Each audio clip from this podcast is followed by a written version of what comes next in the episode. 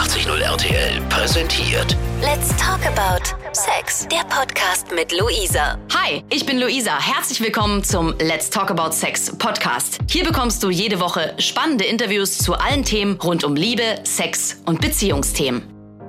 Und heute bin ich zu Gast zum langen Interview bei Paul. Paul ist nicht nur Buchautor zu erotischen Themen, sondern er hat auch eine ganz bewegende eigene Sexualität. Beginnen wir doch mal mit deiner Lebenspartnerin. Nein, sogar zwei, stimmt's?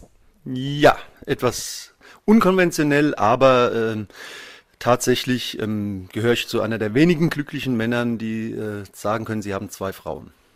Wie sieht das im Alltag aus? Äh, wohnst du mit beiden zusammen? ja, äh, temporär phasenweise, sage ich mal.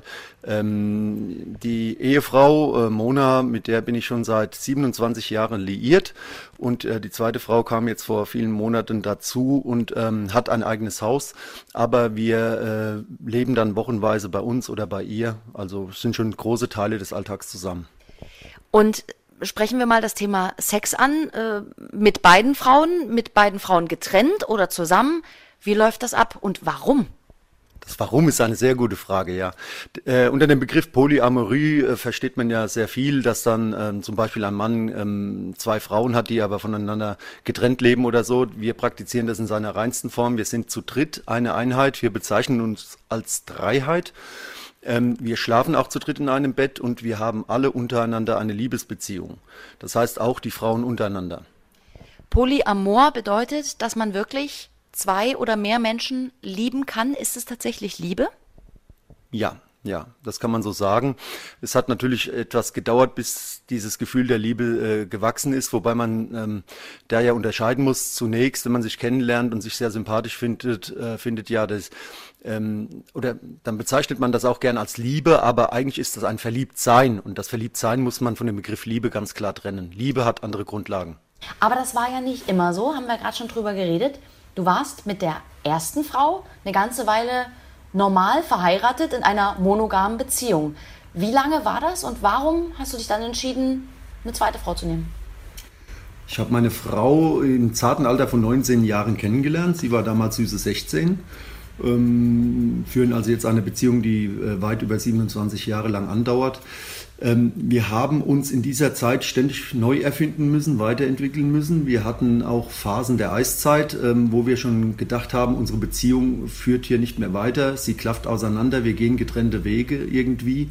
In dem Moment, wo man das realisiert, hat man auch ganz schnell den Eindruck, es ist verloren, es ist ein harter Kampf, ein schmerzhafter Weg teilweise auch vielen Jahren auch damit begonnen, uns über unsere Erotik mal Gedanken zu machen und ähm, haben auch dann im Zuge dessen uns mit anderen Paaren getroffen und da ist unsere Erfüllung gefunden.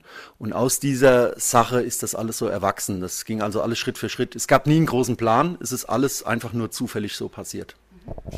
Ähm beruhte das alles auf Gegenseitigkeit, dass ihr euch entschieden habt, wir müssen etwas ändern? Wie war das damals?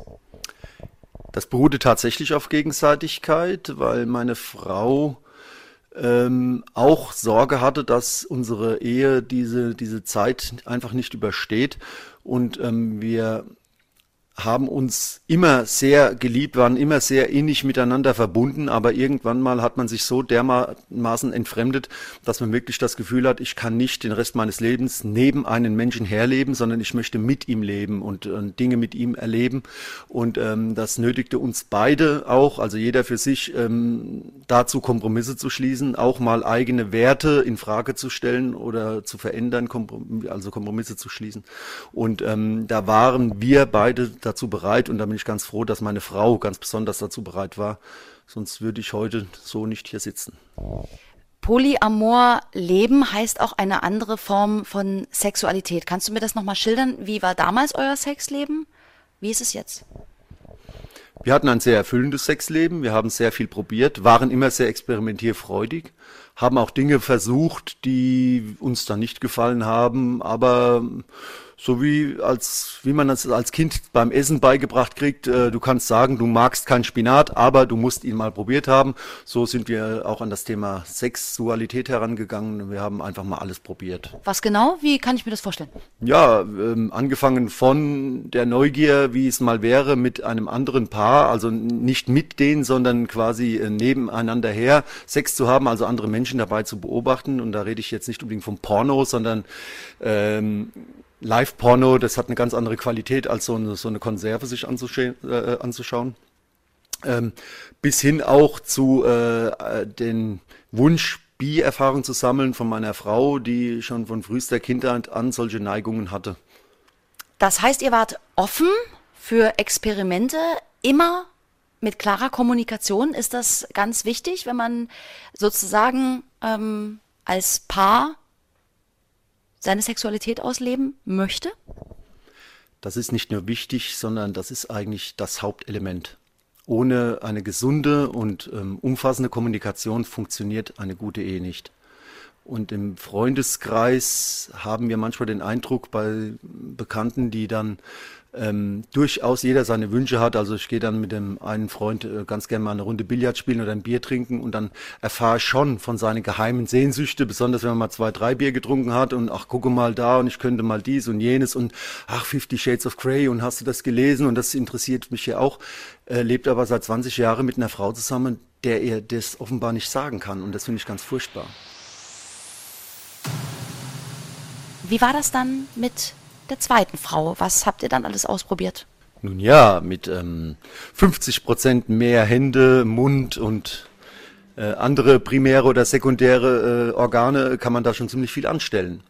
Und gerade durch das Bi-Interesse beider Damen zueinander und, und, ich als Mann dazwischen ist das schon eine sehr aufregende Sache. Also da muss man nur mal ganz kurz seine Fantasie bemühen und ich glaube, die Männer unter den Zuhörern wissen ganz genau, was ich meine und dann hat da jeder seine Fantasie.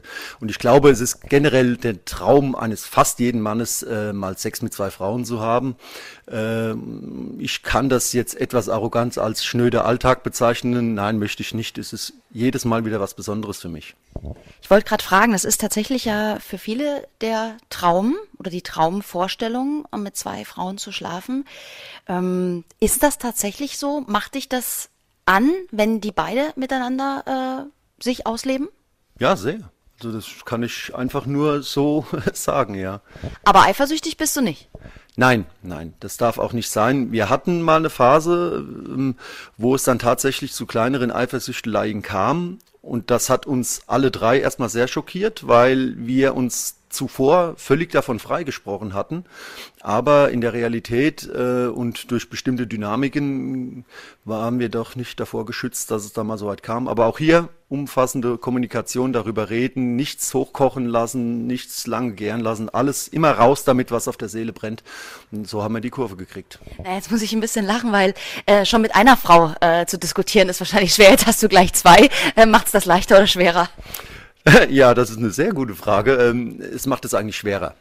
Also ähm, gehen wir mal wieder zurück zur Fantasie der Männer, die ja sich das unheimlich toll vorstellen, Sex mit zwei Frauen zu haben. Und ähm, die Leute aus meiner Umgebung, die das wissen, die uns auch kennen, wir treten auch in der Öffentlichkeit zu dritt auf, machen zu dritt Urlaub und so. Also es gibt durchaus eine ganz große Anzahl an Menschen, die, die uns so mögen und kennen. Ähm, die sehen in erster Linie nur mal den Sex, aber eine Beziehung besteht nicht aus 24 Stunden Sex. Also das hat man dann äh, seinen gewissen Zeitfaktor X. Die größte Zeit besteht aus typischen Alltagssituationen, die auf der einen Seite sehr bereichernd sein kann. Also wir kochen unheimlich gerne zusammen. Ähm, ich habe als Mann den großen Vorteil, dass die Frauen, die vielleicht etwas mitteilungsbedürftiger sind, das mit sich selbst ausleben können. Ich mich da einfach zurückziehen kann. Auf der anderen Seite bin ich als Mann da auch mehr in der Pflicht, weil Frauen dann immer immer gern Hilfe suchen, sich dann an ihren Gatten wenden und sagen, du Paul, mach mal dies, mach mal jenes, was dann letzten Endes meine Aufwendungen fast verdoppelt. Ähm, also sprich, sprechen wir mal von, von dem Auto, da heißt dann da, Paul, da musst du gucken, der muss in Inspektion, das ist jetzt halt alles verdoppelt. Und wer bringt bei euch den Müll raus? Das machen die Frauen.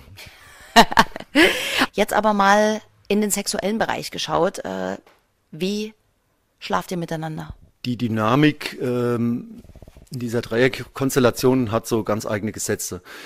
Die ähm, Mona, die Frau, mit der ich schon seit fast 27 Jahren zusammenlebe, äh, mit der habe ich eine andere Art der Sexualität wie, wie mit Steffi, ähm, die jetzt erst seit, seit wenigen Monaten äh, zu uns gehört.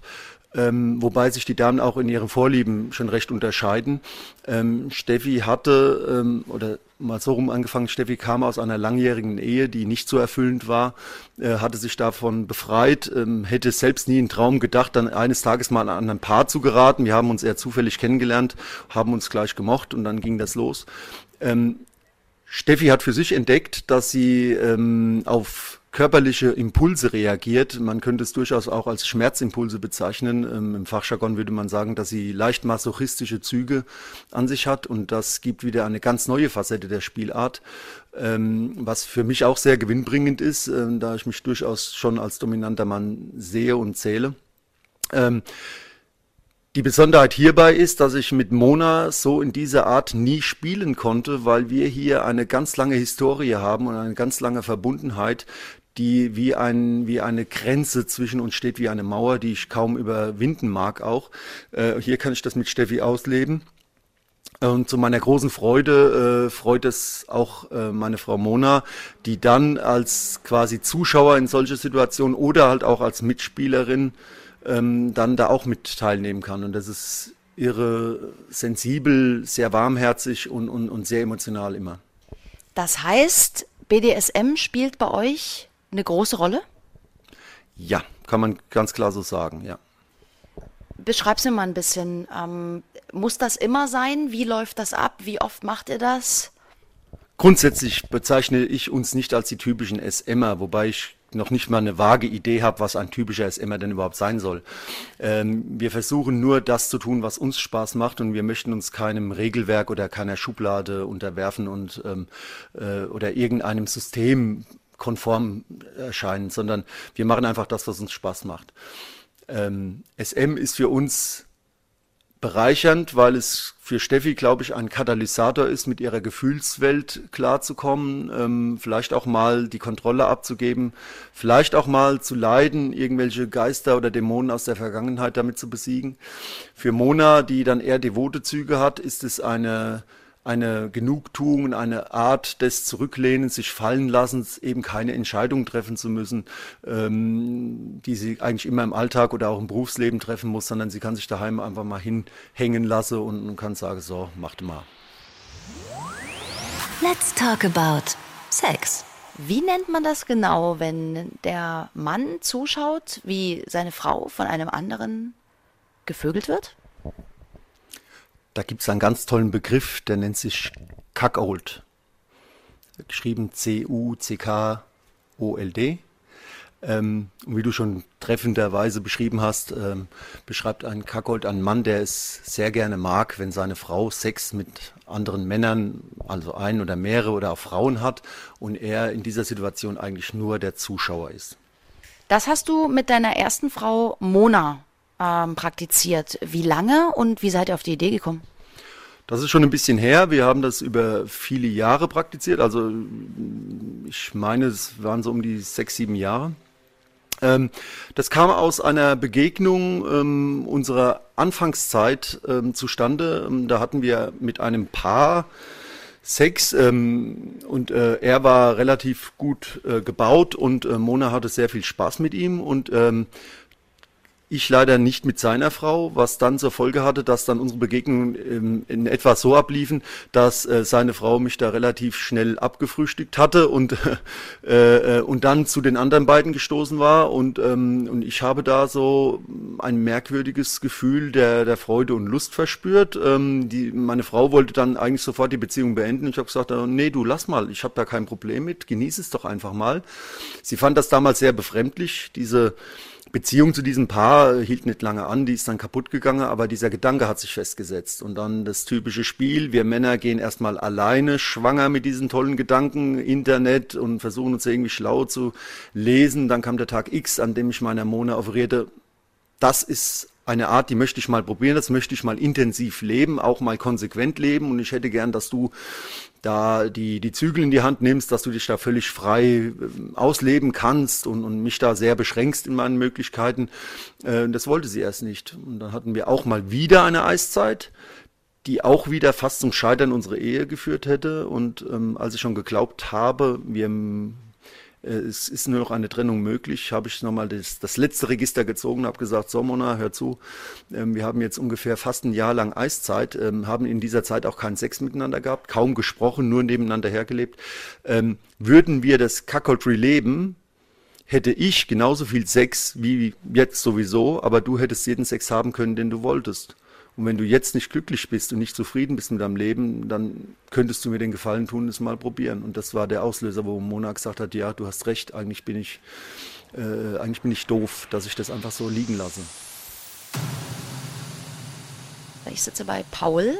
Paul lebt Polyamor. Buchautor ist er auch noch. Dazu sprechen wir später noch. Ähm, und wir haben gerade über ein sexuelles Erlebnis oder ein Ausleben eurer sexuellen Fantasien geredet. Das nennt sich Cuckold.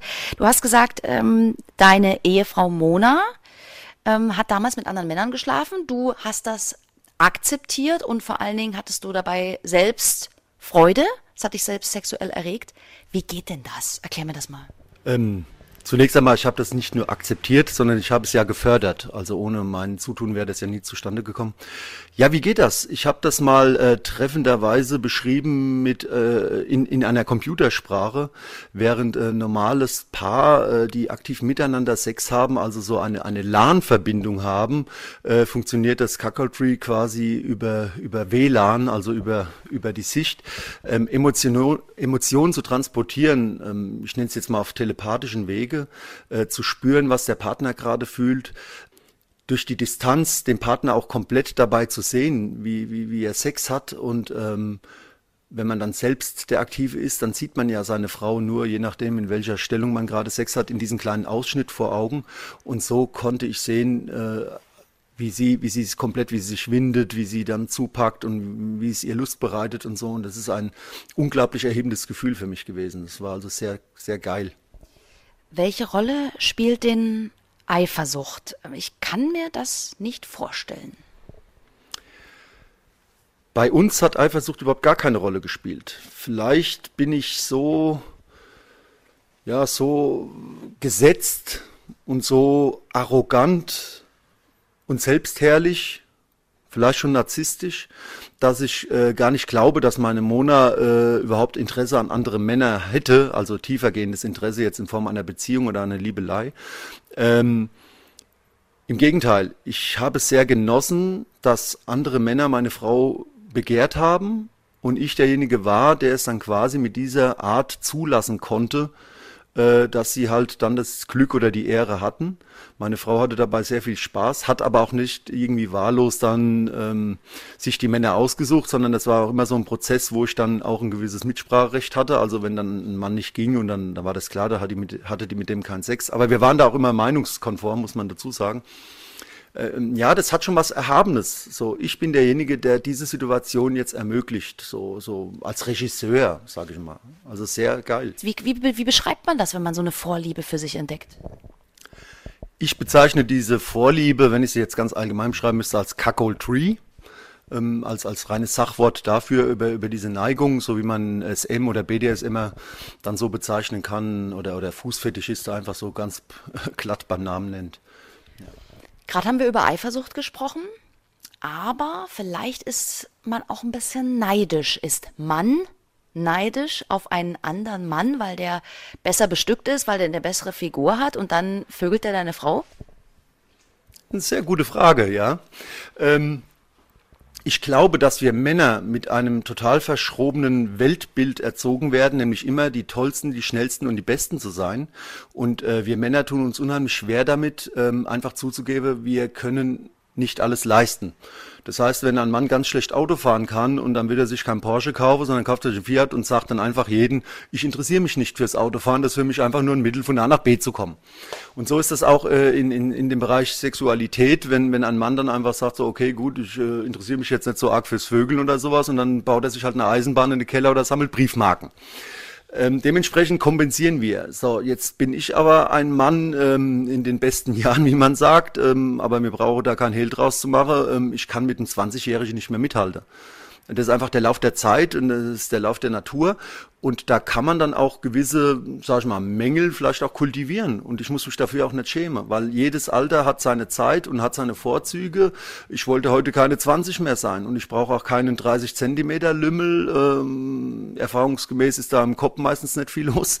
Ähm, und ja, und so, so sucht sich dann meine Mona dann dementsprechend ihre Liebespartner nach andere Gesichtspunkte aus, wie sie mich ausgewählt hat. Und ähm, da komme ich zur nächsten Frage. Wie findet man denn jemanden, der das mitmacht? Äh, wie häufig kam das vor? Ja, ähm, wir waren von Anfang an darauf gepolt, uns einen festen Hausfreund zu suchen. Die Suche gestaltete sich sehr schwer. Hier mal ein kleiner Aufruf an die Herren in unserer Mitte, die so unheimlich gerne sich, ob heimlich oder, oder weil sie Single sind, ganz offen mit Paare oder Frauen treffen wollen etwas mehr Niveau und Mühe beim Anschreiben, etwas bessere Umgangsformen würde denen das Leben erheblich leichter, äh, erleichtern. Wir hatten äh, tolle Männer getroffen, die äh, super äh, sich super dargestellt haben. Es gibt so diverse Internetplattformen, wo man dann halt auch ganz normal Kontakt suchen kann. Ähm, die dann aber vor Ort keine zwei Sätze gerade sprechen konnten oder so und, und dann ist einfach keine Lust da. Also da, es war schwer, es war sehr schwer, aber es gibt sie und die Suche lohnt sich und ähm, wir hatten damals das Glück, einen Herrn zu finden, der ähm, erstens mal nicht weit weg von uns wohnte, der äh, zudem auch noch knapp zehn Jahre älter war, also er war seinerzeit Mitte 50, einfach äh, ein, ein ähm, Altersbereich, den meine Frau von vornherein ausgeschlossen hatte, weil sie gesagt hat, ich möchte mit so alten Herren nichts. Der war aber eine, ein besonderes Exemplar, ähm, sehr sportlich, durchtrainiert und ein perfekter Gentleman. Und äh, da, mit dem Herrn hatten wir dann viele Jahre zu tun und das war einfach nur klasse. Das war auch eine tiefe Freundschaft, die äh, wir zueinander pflegten, auch ich mit ihm. Und es war einfach toll. Also nicht nur Vögelei und dann Tschüss, sondern wirklich danach noch ein Glas Wein trinken, noch Rede und über Alltag und so. Das war also echt toll. Das wollte ich nämlich gerade fragen. Es äh, wird dann, glaube ich, auch, ähm, ich will nicht sagen emotional, aber ich glaube, es ist doch trotzdem eine Verbundenheit, oder? Ja, ja. Auch nur so geht es meiner Meinung nach. Ähm, obwohl ich auch, und da sind wir wieder beim Thema Eifersucht, mir schon Gedanken gemacht habe, was ist, wenn der Mann jetzt nicht nur äh, in, in, in der Aufgabe, die er da jetzt als Spielpartner zu erfüllen hat, sondern auch menschlich total klasse ist und wir jetzt zum Beispiel eine, eine eine Notsituation oder eine Streitsituation haben, könnte es passieren, dass sich dann mal einen Monat dann mehr zu ihm hingezogen fühlt, könnte da unsere Beziehung in Gefahr geraten. Aber ich glaube, wenn es das tun würde, dann wäre die Beziehung ohnehin schon krank gewesen. Also eine gesunde Beziehung braucht nicht zu fürchten, die hält sowas aus. Zumal er auch keinerlei Ambition hatte. Er hat noch nie einen Hehl draus gemacht. Er ist ein eingefleischter Junggeselle, ist er heute noch. Wir haben immer noch Kontakt, obwohl wir schon seit Jahren diese, diese Art gar nicht mehr ausleben. Ähm, er möchte keine feste Frau. Er ist sehr glücklich mit seinem Leben, wie er das führt. Also relativ äh, vogelfrei durch die Gegend sich zu bewegen, ohne dass er da großartige Verpflichtungen eingeht. Das nächste ist, dass ähm, meine Frau immer gesagt hat, also er ist ein super Gentleman. Es macht unheimlich viel Spaß, mit ihm auch einen Abend zu verbringen, auch einfach nur mal auszugehen und ein bisschen in der Öffentlichkeit zu kokettieren, dann äh, so, so frivol ausgehen, könnte man es jetzt mal bezeichnen, zu dritt, wo dann ein, ein Nachbarpaar in der Bar nicht weiß, mit wem ist die Frau jetzt eigentlich da, mit dem oder mit dem oder so. Also haben wir durchaus schon solche Sachen konstruiert, dass dann äh, wir äh, an die Bar saßen und er kam dann irgendwann dazu, ich ging weg und auf einmal war das so und so. Ähm, nee, sie hat gesagt, das ist eine Schrulle. Also der, der ist von seiner Art her so, dass, dass das ein Mann wäre, mit dem könnte ich keine zwei Tage zusammenleben, würde ich ihn rauswerfen. Also das war dann wieder schön. Ich bin zu Gast bei Paul und wir reden über seinen, ja, wir reden über seine sexuellen Vorlieben und das, was er erlebt hat, nämlich äh, Cuck Old Tree, so hast du es genannt. Ähm, quasi, wenn ein Mann zuschaut, wie seine Frau von einem anderen Mann gevögelt wird. Und wir haben gerade schon geredet, wie es normal abläuft im, in der normalen Intensität. Es gibt aber auch äh, Steigerungsstufen, oder? Ja, natürlich. Wobei normal ist halt immer so, so ein äh, dehnbarer Begriff. Ähm, Cuckold Tree oder manche sagen Cuckold Ding, aber da heißt ja immer wieder, was für ein Ding. Ähm, also es gibt verschiedene Ausprägungsstufen und irgendein ein, ein Herr, äh, der, der sich schon seit vielen Jahren damit beschäftigt, da gibt es auch eine, eine Community dazu, der hat das mal unterteilt in drei Klassen, in drei Stufen. Ähm, sehr mathematisch, äh, ein bisschen abstrakt, aber ähm, eine einfache Art, das zu beschreiben. Da gibt es zum Beispiel den klassischen C1-Cookie, so nennen wir den mal, also Cookie, Abkürzung oder die Verniedlichung eines Kackholz. Ähm, das ist der, der das dann ganz gern mal spielt, der dann also, während die Frau mit einem anderen Mann Sex hat, sich zurückhält. Aber ansonsten außerhalb dieser Spielart doch schon ein normales, reguläres Sexualleben mit seiner Partnerin hat. Ähm, dann gibt es die nächste Stufe, die C2-Stufe. Da ist die Messlatte schon etwas höher. Da wird der Mann schon sexuell von seiner Frau fremdbestimmt. Das heißt, sie entscheidet, ob wann und wie oft er darf ähm, und nimmt sich auch schon vermehrt Freiheit heraus, sich ihre Sexualpartner zu suchen. Und die höchste Stufe C3 ist ähm, die krasseste Form, da wird der Mann eigentlich sexuell vollständig fremdbestimmt und auch vollständig in ent, enthaltsam gesetzt, das heißt, er hat keine Penetration mehr mit seiner Frau, allenfalls darf er vielleicht durch Handbetrieb äh, sich erleichtern und das auch nur zu bestimmten Zeiten, also da gibt's dann Damen, die haben dann vier Woche Turnus oder so, das kann jeder machen, wie er will. Ähm, also er lebt dann völlig sexlos, außer dass er ab und zu mal abspritzen darf, ja. Welche Stufe habt ihr ausgelebt? Wir haben zum Schluss diese ganz harte Stufe ausgelebt. Also ich habe dann tatsächlich ähm, gut zwei Jahre völlig ohne Penetration gelebt. Ähm, inspiriert dadurch, dass ich den Eindruck hatte, wenn andere Männer davon geschrieben haben, äh, von einer unglaublichen Steigerung der Geilheit gesprochen haben, das am Anfang auch tatsächlich so war. Ähm, da gab es dann ähm, auch, wir, also da gab es diesen Turnus der, der ich, ich nenne es jetzt mal Keuschhaltung, wo ich einfach nicht abspritzen durfte. Das war erst am Anfang mal eine Woche und dann wurde es mal ausgedehnt auf zwei Wochen und ähm, so nach einem Jahr waren wir dann auf vier Wochen. Ähm, und da habe ich dann aber mit Sorge festgestellt, dass diese Ausdehnung eben nicht zu einer stetig Steigerung der Lust führt, sondern äh, sich auf einmal ins krasse Gegenteil umkippt. Das heißt, ähm, ab einem gewissen Punkt verfliegt die Lust wieder, fällt also total ab und dann ist es auch ganz schwer, die wieder aufzubauen. Und das war letzten Endes der Grund, warum wir nach gut zwei Jahren dieses, diesen, dieses konsequenten Auslebens dann für uns beschlossen haben, es sein zu lassen, weil äh, ich und auch meine Frau befürchteten, dass da die Libido Schaden davon nimmt, weil der, der Mensch ist ein Gewöhnungstier und wenn äh, kein Sperma gebraucht wird, wird auch keins mehr produziert. Und wenn die Phasen sehr lang sind und dann kann das tatsächlich bis zur Impotenz führen, was auch in diesem Handbuch dann ganz klar mit beleuchtet wird und auch medizinisch untermauert wird. Und ähm, mit Erschrecken musste ich dann feststellen, dass viele aus dieser Community, viele Cookies, die das seit Jahren so exzessiv leben, auch tatsächlich schon äh, nicht mehr in der Lage sind, eine Frau zu begatten. Deine zwei Frauen, mit denen du zusammenlebst, ähm, die sind bisexuell. Bist du auch bi? Nein, oder jein müsste ich eigentlich sagen. Ähm, aus meiner Zeit als, als Kackold kam es schon vor, dass ich äh, in körperlichen Kontakt mit einem anderen Mann oder mit dem, mit dem Liebhaber meiner Frau geraten bin. Ähm, dies aber nicht aus dem aus der Intention heraus, jetzt eine sexuelle Handlung mit einem Mann vorzunehmen. Ähm, um genau zu sein, war ich bis dahin eigentlich ein totaler Homophob und fand äh, bisexuelle oder schwule Männer befremdlich, wobei ich mich immer so tolerant gegeben habe, dass ich jetzt äh, da keinen Hass oder sowas auf die Leute verspürt habe. Aber ähm, ich habe für mich ganz klar das ausgeschlossen, dass sowas passiert.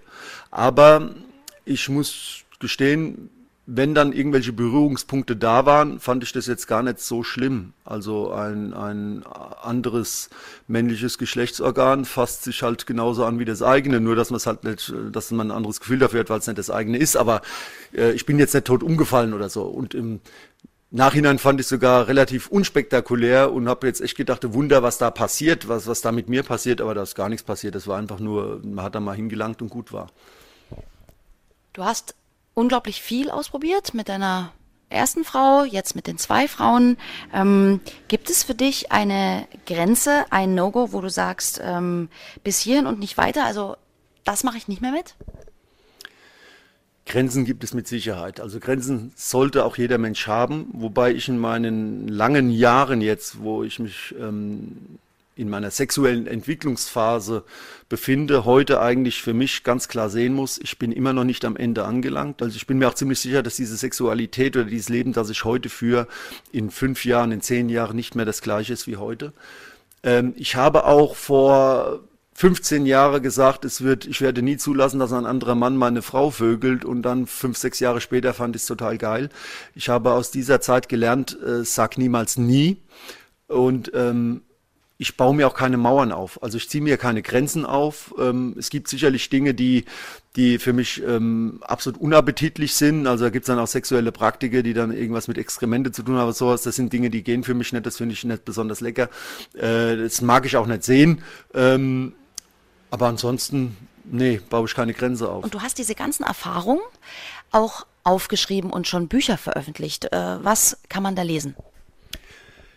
Im Speziellen über meine Kackold-Erlebnisse hm, fand ich diese Dynamik, die bei uns als Paar stattfand, auch als, als auch die Dynamik, die mit dem Liebhaber zusammen stattfand, sehr, sehr interessant. Und ich habe mich dann selbst gefragt, warum mag ich das? Warum bin ich so, so abgedreht? Ich habe mich ja teilweise für nicht ganz normal gehalten habe mich dann in diverse Foren eingelesen und habe dann eine Gruppe, eine kleine Community gefunden, die äh, diesen Lebensstil pflegt, in, die auch mehrere hundert Mitglieder hat, die quasi hier in Deutschland alle unter uns leben, in allen Ecken der Republik ähm, wir haben da sofort super nette Leute kennengelernt, Freunde gefunden, sind auf diverse Treffen gefahren und haben gesehen, äh, wir, wir, wir sind gar nicht pervers oder so, so anders oder so unnormal, sondern das machen sämtliche Menschen durch alle gesellschaftliche Schichten. Interessanterweise habe ich feststellen dürfen, dass ähm, Männer, die diese Kackold-Neigung haben, eigentlich fast alles so beruflich oder im Alltag Alpha-Docs sind. Das sind, das sind Herren, die, die ihre berufliche, durch ihre berufliche Identität eine gestaltende Wirkung haben äh, oder, oder eine Managementposition und so weiter und so fort. Ähm, und da habe ich dann angefangen zu recherchieren. Besteht da ein Zusammenhang? Ist ein, ein Manager eher dazu prädestiniert, ein Cookie zu sein als ein Bauarbeiter? Letzten Endes kann man das mal ganz pauschal bejahen, wobei es sicherlich Ausnahmen gibt, die die Regel bestätigen. Ähm, ich habe dann angefangen und meine eigene Biografie, den Werdegang, was ist passiert, wie sind wir da hingekommen, wie hat sich das entwickelt, wo lauerten die Gefahren ähm, niederzuschreiben. Das war dann erstmal so, so ein kleiner biografischer Teil. Und dann habe ich versucht, diese, diese Verwirrungen, diesen, diese Fallen, in der wir reingetappt sind, also auch diese Eiszeit, die wir da miteinander erlebt haben, meine Frau und ich, ähm, psychologisch aufzuarbeiten. Also habe ich auch Ärzte, Psychologe besucht, habe mich da ähm, äh, durch, durch Universitätsprofessoren und eine Professorin sogar mal äh, äh beraten lassen äh, und habe dann einfach gesagt, hier so und so ist die Dynamik, was kannst du mir dazu sagen? Und dann habe ich sehr viel Information dazu er erhalten, habe das Ganze mal sortiert, gefiltert, habe es in eine Form gebracht und habe dann das Buch geschrieben, die Kackold-Chroniken wo ich dann auch noch versucht habe, in, in so einem psychologischen Teil dann alle anderen Menschen, die, die auch vor dieser Frage stehen oder an der Schwelle zu diesem Thema oder sich einfach nur dafür interessieren, vielleicht kennen sie jemanden, können gar nicht verstehen, warum die das tun, dann darin lesen können, was die Dynamik ausmacht. Und ähm, das gab es zunächst in einer kleinen Auflage. Ich gehöre zu den Autoren, die noch an, dem, an, dem, an das gedruckte Buch glauben. Ich habe das also in, in äh, kompletter Eigenregie äh, herstellen lassen, drucken lassen, also mit einem riesen Kostenaufwand und habe die erste Auflage innerhalb dieser Community äh, äh, im Prinzip mit Verlust verkauft. Also ich habe da einen kleinen Obolus dafür verlangt und habe bei jedem Buch draufgelegt. Äh, mir war aber das Geld gar nicht so wichtig. Mir, darum geht mir es nicht. Mir ging es um die Leidenschaft äh, und auch mit Klischees aufzuräumen, mit Vorurteile. Auch die Herren, die dann so ein Paar suchen, die einfach nur denken, dass das kleine Männlein hat einen kleinen Penis und kann seine Frau nicht befriedigen und er kommt und er macht das jetzt mal. Äh, das ist ein absolutes Klischee, denke. Das hat da überhaupt nichts verloren. Und äh, das kam recht gut an und ähm, heute sind wir, also es ist im Frühjahr 2015 erschienen in der ersten Auflage, heute sind wir schon in der dritten Auflage bei dem Buch. Also es ist durchaus sehr gefragt, wird europaweit verkauft. Was haben denn da Freunde und Verwandte gesagt? Freunde haben, ähm, also die, die sich geoutet haben, die dann gekommen sind, haben gesagt, wir wissen, dass du, äh, dass du ein anderes Leben hast mit dem Namen Paul. Ähm, die waren durchaus positiv eingestellt. Ähm, meine Frau hat, äh, ich nenne es immer Hühnerverein, die hat so lange, viele Jahre schon so, so eine kleine Clique an, an Freundinnen, an verrückten Weibern, die dann äh, turnusmäßig ganz gern mal irgendwelche Cocktailabende machen oder ausgehen oder so ein bisschen auf den Putz hauen. Und das sind durchweg alles eigentlich so, äh, ja, so, so in der gesellschaftlichen Konvention verfangene Frauen mit Kindern und, und, und ja, ähm, halt eben das Übliche, wie man sich das so vorstellt. Und die waren erstmal kurz schockiert, haben dann aber für sich beschlossen, ja, nee, das, das kann ja jeder machen, wie er will. Und ja, und seitdem haben wir da recht gutes und entspanntes Verhältnis. Also mir hat es gut getan, mich da nicht mehr verstecken zu müssen. Es gab auch ähm, Verwirrungen eher negativer Art. Das war, als mein Arbeitgeber dann äh, aufgrund meiner ähm, diversen Auftritten bei Veranstaltungen. Ich habe dann, ich, ich mache Lesungen und habe auch ein kleines Comedy-Programm, was dann so in, in die Swinger-Welt hineingeht. Also ich sagte immer, ähm, ähm so ein Comedy-Programm FSK 18, wo ich dann unverblümt die Dinge beim Namen nenne und, und nicht wie damals ein Ingo Appel dann mit dem Wort Ficken die, die große Gesellschaft schockieren will, sondern einfach nur die Menschen, die vielleicht keine Ahnung von dieser erotischen Welt haben, auf einer humoristischen Art und Weise, vielleicht auch ein bisschen mit Klischee gespielt, da ähm, informieren oder heranführen will oder einfach nur mal für Kurzweil sorgen will. Und da hat der Arbeitgeber gesagt, äh, geht nicht?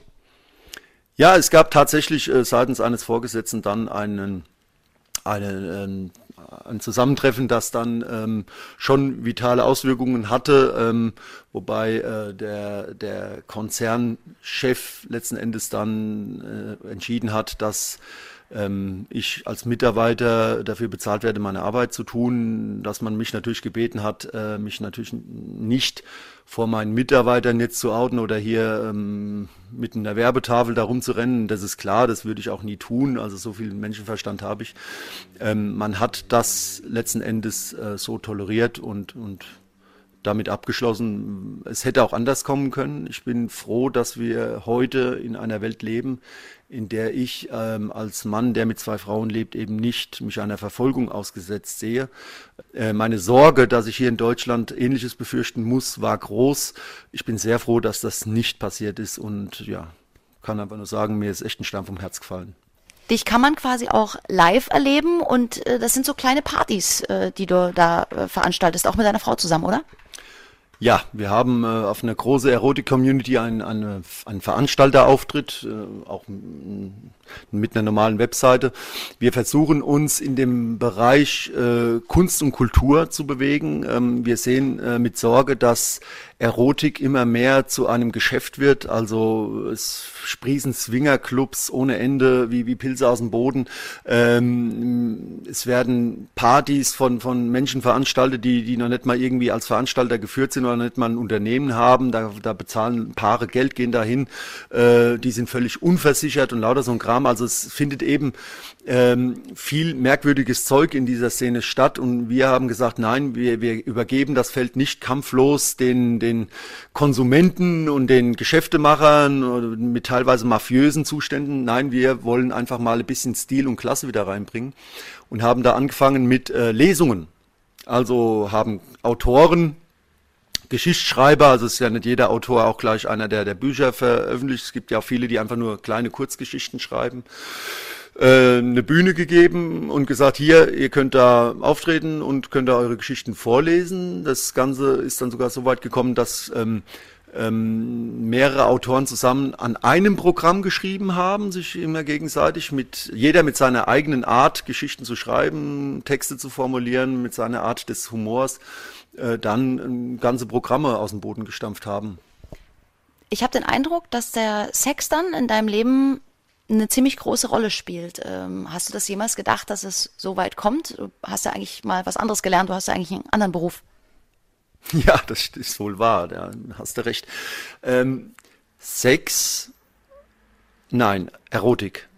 Also Erotik hat einen sehr hohen Stellewert. Und ich glaube, ähm, und da muss man das mal mit den großen John Lennon zitieren, mit seinem ganz wunderbaren Lied All You Need Is Love.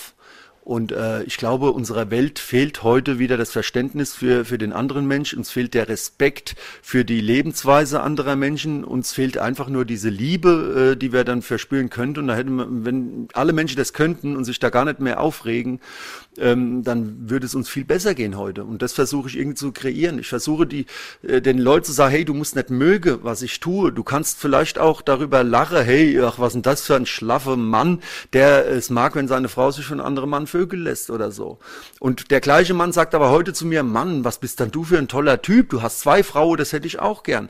Also das heißt, diese Worte sind nur Schall und Rauch. Und, und so ein Kompliment bedeutet mir auch nichts. Das ist völlig luftleer. Da, man kann mir äh, äh in dieser Richtung kein Kompliment machen. Was, was man, was ich toll finde, womit man mir ein Kompliment machen kann, ist, wenn ich sehe, das sind Menschen, die respektieren alle anderen und versuche, uns alle gemeinsam vorwärts zu bringen. Das ist das, was ich toll finde. Und, und da, und das ist also für mich auch tränenrührend. Und dafür kämpfe ich jeden Tag mit meinen Büchern, mit meiner Geschichte, mit meinem Comedy-Kram und egal was. Let's talk about Sex.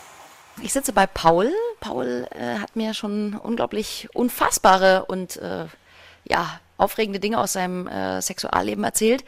Warst du mit deiner Frau auch mal im Swingerclub? Tja, das ist das wirklich Unfassbare an meiner Frau und mir. Hm, eigentlich, ja, einmal nur, aber das auch erst vor, ich glaube, zwei Jahren. Ähm, obwohl wir schon seit bestimmt gut und gerne 20 Jahren irgendwie erotisch unterwegs sind und Partnertausch gemacht haben, sowas, aber immer auf der privaten Ebene, hatten wir bis dato noch nie einen Swingerclub von innen gesehen. Wir waren im malerischen Hamburg in Urlaub und hatten einen total kalten, verregneten Frühlingstag, der uns völlig überrascht hatte. Und aus Ermangelung an warmen Kleidungen und Stücken haben wir uns dann dazu entschlossen, weißt du was, wir probieren das jetzt mal. Wir gehen auf einen Afterwork-Fuck. So nannte sich diese Veranstaltung in einem Swingerclub. Die Namen fand man schon sehr lustig. Und wir wollten einfach mal gucken, was da so dran ist, warum da so manche Menschen total begeistert sind. Und was soll ich sagen? Ähm, an diesem Nachmittag wurde jedes Klischee, das ich über Swingerclubs kannte, bedient. Also wirklich jedes Klischee. Also angefangen von ähm, sehr, äh, ich will jetzt niemand so nahe treten und ich, ich, ich meine es auch nicht persönlich, aber durchaus ungünstig angezogene Menschen, die dann, äh, was weiß ich, Männer, die sehr behaart waren und dann noch ein Netz-T-Shirt anhatten, die sahen dann aus wie ein übergroßes Morshishi oder, oder ein Gorilla, der aus dem Zoo ausgebrochen ist, ähm, bis hin zu zu Frauen, die wahllos äh, mit mehreren Männern da rumgevögelt habe und, und, und, und gar nicht genug kriegen konnte, wo dann ähm, überhaupt gar kein Qualitätsansatz zu spüren war, da war keine Erotik da, das war so, so, so ein Konsum, das war so ein übereinander herfallen. Und ganz furchtbar fanden wir diesen Herrenüberschuss, der dann ähm, sich für uns so darstellte, äh, Mona schien wohl durchaus gut anzukommen bei den Herren, aber die unterhalten sich nicht mit Damen, sondern die stellen sich hin in so einen drei, vier Meter Abstand und tun das, was Hunde auch tun, sie wedeln mit ihrem Schwänzchen. Und, ähm, und wenn du dann da sitzt, neben dir deine Frau sitzt und du siehst da fünf, sechs, sieben Männer vor dir stehen, die mit ihrem Schwänzchen wedeln, dann ist das irgendwie komisch. Also wir mussten lachen und ähm, als sie dann irgendwie nicht groß reagiert hatte, hatten sie sich dann hingesetzt und äh, auch hier wieder so etwas, was mir total ins Auge gestochen ist. Sie hatten alle so ein Frotteehandtuch um den Hals hängen und äh, haben dann dieses Handtuch ausgebreitet, weil man sich da mit seinem nackten Hintern dann draufsetzt. Äh, Finde ich soweit erstmal gut und hygienisch. Nur wie hygienisch ist es das, wenn ich dann auf diesen Handtuch voller Geilheit und mit wedelnden Schwänzchen hin und her rutsche, um dann nach zehn Minuten aufzustehen, mir das Handtuch wieder um den Hals zu legen. Also wir, wir haben nur noch erstaunt da gesessen und der Vogel hat dann die Köchin abgeschossen, als es dann irgendwie so richtig mit einem Gong zum Abendessen geläutet wurde und alles sprang auf und ran in den Essens, rannte in den Essenssaal. Wo ich dachte, wo sind wir denn hier? Irgendwie in, in, in, in äh, Ferienlager oder was? Und dann hatten die einen Topf Linsensuppe dahingestellt und das in einem Swingerclub um 18 Uhr, der bis um 2 Uhr morgens auf hat, servieren die Linsensuppe. Und dann habe ich dann gesagt, also wenn ich jetzt so einmal Linsensuppe esse, dann will um 22 Uhr eh keiner mehr mit mir was zu tun haben. Wir sind also schreiend herausgerannt. Das war eine Erfahrung, äh, nie wieder, nie wieder, nein. Paul, wenn du die letzten Jahre irgendwie so Revue passieren lässt, ähm, gibt es irgendwas, was du bereust oder wo du sagst, das hätte ich niemals gedacht? Das Einzige, was ich bereue, ist, dass ich vielleicht zu lange gewartet habe. Ähm, ähm, ich will jetzt gar nicht so theatralisch werden, aber man, man kommt irgendwann an den Punkt, an dem man selbst spürt, das Leben ist nicht unendlich. Es hat ein Ablaufdatum. Ähm, und heute bin ich der absolute Genussmensch. Mir ist jeder Streit, jede, jede Unzufriedenheit einfach zuwider. Ich genieße die schönen Momente. Ich kann mich heute auf meinen Balkon setzen und genieße einen Sonnenuntergang. Ähm, das hätte ich vor 10 oder 20 Jahren nicht gekonnt. Ähm, ich genieße es, mit, mit, mit meinen Frauen dann einfach ein total tolles, äh, tollen Restaurantbesuch zu haben. Ich genieße es auch dann vielleicht etwas, die Leute um uns herum zu verunsichern, die sich dann fragen, äh, äh was sind das für eine merkwürdige Konstellation? Äh, sind die jetzt zusammen oder schaut das nur so aus? Also wir, wir kokettieren auch gern damit. Gehört auch die sexuelle Freiheit dazu? Unbedingt. Und ich glaube, wahre Freiheit beim Mensch beginnt mit der Sexualität. Und ich glaube, und da könnte man mal Sartre zitieren, äh, ich kann nur andere Menschen befreien, wenn ich mich selbst befreit habe. Blicken wir mal kurz in die Zukunft. Du hast vorhin gesagt, ähm, wer weiß, was ich noch ausprobiere, ich bin noch nicht am Ende. Ähm, was würdest du sagen, was kommt da in Zukunft noch? Keine Ahnung und ich finde es total geil, dass ich das nicht weiß. Ich, ich liebe es wie ein Blatt im Wind umherzufliegen. Und in sexueller Hinsicht gibt es irgendwas, wo du sagst, das reizt mich, das möchte ich unbedingt tun? Vor einem Jahr hätte ich dir mal gesagt, okay, jetzt, jetzt habe ich Sex mit zwei Frauen, ich möchte Sex mit drei Frauen, aber auch das habe ich schon erleben dürfen. Ähm, an alle Männer da draußen darf ich sagen, das ist gar nicht viel intensiver mit zwei Frauen, weil ähm, offensichtlich hat ein Mann weniger Gefühlsrezeptoren, als er glaubt. nee, ich kann, ich kann dir das echt nicht sagen. Also momentan bin ich sehr glücklich. Diese Beziehung ähm, vereinnahmt mich derart, dass ich meine künstlerische Tätigkeit derzeit etwas liegen lasse. Ich schreibe gerade, was heißt gerade äh, schon seit fast anderthalb Jahren an einem Kackold Handbuch, in dem ich auch äh, medizinische Themen anspreche und ansprechen möchte. Also nicht einfach nur alles Tritra, Trulala, Friede, Freude, Eierkuchen, sondern auch mal äh, gewisse Gefahren da erläutern möchte. Und da hatte ich auch schon viele ähm, Gespräche mit Ärzte und Fachärzte, also Urologe und so weiter, was da alles so passieren kann. Ähm, weil bei dem Mann ist es immer so, dass der, dass die Fantasie viel stärker ausgeprägt ist als die Bereitschaft, es tatsächlich zu erleben. Und äh, deshalb sind auch so viele Menschen dann ganz enttäuscht, wenn sie eine Fantasie umgesetzt wissen, dass sie dann denken, oh Gott, das habe ich mir aber viel interessanter vorgestellt. Da könnten wir uns mehr eine Scheibe von der Damenwelt abschneiden. Frauen sind da genau umgekehrt. Deren Fantasie ist meistens eher etwas niedriger und die Realität dann umso intensiver und somit wird aus der Erfahrung dann auch ein positiver Effekt erzielt und ja, und wir Männer sind dann immer gerne ein bisschen negativ drauf. Was für ein schöner Schlusssatz. Vielen Dank, dass du Zeit hattest. Vielen Dank. Danke. Let's talk about Sex. Der Podcast mit Luisa.